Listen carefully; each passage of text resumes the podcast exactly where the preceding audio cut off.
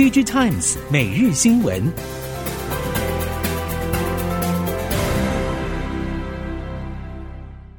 听众朋友好，欢迎您再度收听 Digitimes 每日新闻，我是谢美芳，带您关注今天的科技产业重点新闻。首先要关注的是，Intel 前进全球晶圆代工二哥，一路上除了已经挤下三星晶圆代工。执行长季辛格在今年二月中旬主导一宗以五十四亿美元现金收购的以色列业者高塔半导体 Tower Semiconductor 案，是否能取得各国监管机构点头放行，则是成为 Intel 晶圆代工服务累积战力的关键因素。然而，在美国拜登政府十月初祭出全面性围堵中国先进制程设备和高阶晶片书中禁令之后，英特尔本身已经在去年脱手。位于中国大连的晶圆厂和 NAND 业务，而这一次收购高塔是否会遭到中国监管机构的刁难，也会成为中美科技战附带的损害。业界也正对此密切观察。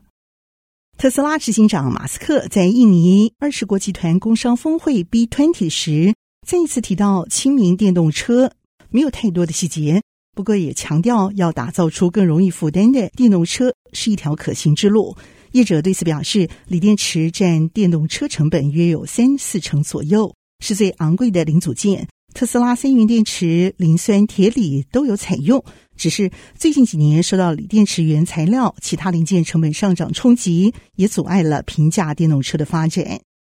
对于净零碳排这件事情，许多国家都已经喊出明确的目标，其中日本和台湾的净零排放路径却有着不一样，却是一样之处。对此，台湾三菱、商事与中兴电工都有部分的观察。台湾三菱商事执行副总林文基表示，台湾、日本都确立二零五零净零排放目标，不过方法各有不同。二零二零到二零三零年，台湾采取减核增气，日本则是除了增核减气之外，已经发展到入氢 N。今年已经七十六岁高龄的蒋尚义，从台积电退休，一路到中国回台之后，仍然是目前业界焦点人物。虽然在踩到中兴、五星两大地雷，不过仍然不减损他的业界地位。不只是红海，有多家半导体大厂都已经全力争取蒋尚义能够提点，至少担任顾问一职。台积电能位居全球晶圆代工龙头，地位难以撼动。不只是创办人张忠谋谋略和远见，还有慧眼识英雄延揽多位大咖战将与各自分工的技术行销业务团队所共同打拼出来的江山，这也使得台积电人才最近几年已经成为全球半导体公司竞相挖角的首选人才。美国政府正推动供应链的友邦生产政策，这也就是说，厂商应该要考虑政治立场，选择在友邦进行投资和生产。台积电则已经是美国第一波供应链自主化和友岸生产推动的对象，是否会引发产业投资外流，进而影响在台湾的生产规模成长，也引发各界关注。对此，经济部长王美花已经表示，美国五纳米产能只有两万片，台湾有两百万片。台积电在美国五纳米厂运作之前，台积三纳米已经量产，两纳米也已经进行试量产，并不会有产业投资外流的情况。调查研究机构 CIRP 最近针对美国今年九月底到十月初各手机机型和同机型不同容量的 iPhone 销售状况进行调查，结果显示，消费者在购买同机型 iPhone 时，较去年同期会选择更大容量的比例已经是大幅增加。报告显示，去年消费者购买 iPhone 十三 Pro 时，有百分之六十的人会选择一百二十八 Gigabits 内存容量。到了今年，同样购买 iPhone 十三 Pro 的消费者，则有五成已经转而选择两百五十六个 Gigabits 的容量。此外，购买 iPhone 十四消费者中，大多数人会愿意提高预算，选择更大的容量。南韩业界消息表示，苹果正准备进军折叠式手机市场。虽然说新兴电子和许多中国手机业者目前正积极抢占折叠机市场，而后续市场版图变化动向仍然是吸引外界的关注。韩国媒体 iNews 二十四报道引述业界的消息表示，苹果会在未来两到三年之内推出折叠机产品。部分观点则是对此认为。如果苹果推出折叠机，会威胁到目前主导折叠机市场的三星，而三星目前在折叠机市场拥有压倒性的优势。不过，有鉴于苹果庞大的影响力，一旦切入折叠机市场，可能就会改变未来的市场发展格局。目前，华为、小米等中国大陆手机业者正以低价策略来抢攻折叠式手机市场。虽然中国手机业者仍然聚焦中国本土，不过未来能否透过价格竞争力来改变市场的格局，也引发外界关注。目前，折叠机市场当中，三星市占率超过了七成，而综合韩国媒体消息表示，中国手机业者接连推出折叠机之外，定价都比三星来得便宜。业界对此解读，中国手机业者希望能够在初期折叠机市场当中，以中低价产品来先抢占一席之地。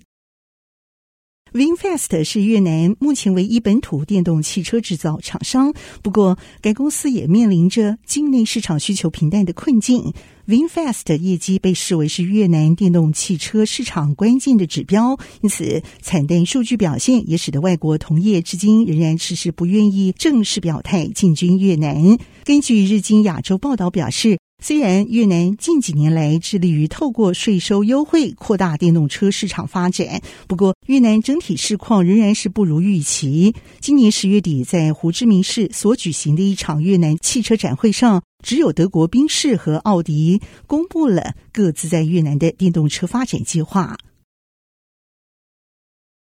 国内光学镜头双雄二哥玉金光二十二号召开了 Q3 的法说。过去玉金光法说都被外界称为是年度盛会，因为一年只有一次，重要程度并不亚于股东会。董事长陈天庆、总经理郭英礼都会出席，谈到 Q3 的景气、产业未来发展趋势和 AR、VR 头戴装置的发展。陈天庆表示，关注度相当高的 VR 提供客户单片、多片的选择。对于后续营运会有相当大的加分效果，而市场也提问如何看待 VR 相关产品竞争者。陈立庆对此回答：任何厂商都不会独家供应给单一客户，因此也就不会独家生产，全力拉升研发动能，找出产品差异化才会是重点，也能够逐渐的拉开和竞争对手的距离。艾迪达日前在官网当中推出了十六件艾迪达 Originals 虚拟的服饰，是艾迪达第一款非同质化代币，也就是 NFT 的收藏品，也搭配创立新虚拟服饰产品线来加速实施以社群作为基础、会员优先的开放元宇宙策略发展。根据报道表示，有越来越多品牌商推出虚拟商品，像是 Nike 也推出了相关市集。品牌厂商都设法要把元宇宙投资转化为创造营收的动能，同时试验虚拟商品和实体商品连结。爱迪达持续效力于突破创意的局限，Web 三点零提供爱迪达设计师和协作厂商新的创意出口，也可据此设想和再创品牌在 AR 和 VR 世界的呈现方式。为了确立半导体技术的优势。今年七月，日本、美国政府的日美次世代半导体开发合作计划已经针对次世代半导体量产进行共同开发计划。IBM、理化学研究所都将共同参与。二十二号，在一场台日半导体投资论坛上，经济部长王美花表示，台湾和日本在五 G 半导体已经有紧密的互补和合作关系，未来还会有继续扩大合作的潜能。国科会主委吴政忠目前正率团在德国、法国进行访问。国科会官员对此表示，配合蔡总统二零二二新年谈话，要推动强化欧洲链接的计划。由于目前两国并没有邦交，因此政府部门会谈都十分低调。德国政府认为可以和台湾就先进锂电池研发、人工智慧研发应用、半导体技术和人才训练和博士后等面向进行合作。德国国会议员则是认为，除了锂电池合作研究计划之外，也希望未来能在半导体、人工智慧、能源及太空等议题上建立更多的实质合作关系。裁员本身或许已经不是新闻，不过当 Meta 和 Twitter 人工智慧与机器学习团队受到了实质影响，科技企业 AI 发展和治理后续动态也都值得后续观察。根据 VentureBeat 的报道，在 Meta 裁员名单当中，包括了负责 ML 基础架构的研究团队 Probability 所有成员，而 Twitter ML 伦理团队也全数遭到裁撤，可说是凸显了 AI 发展的窘况。以上科技产业新闻由电子时报提供，谢美芳编辑播报，感谢您的收听。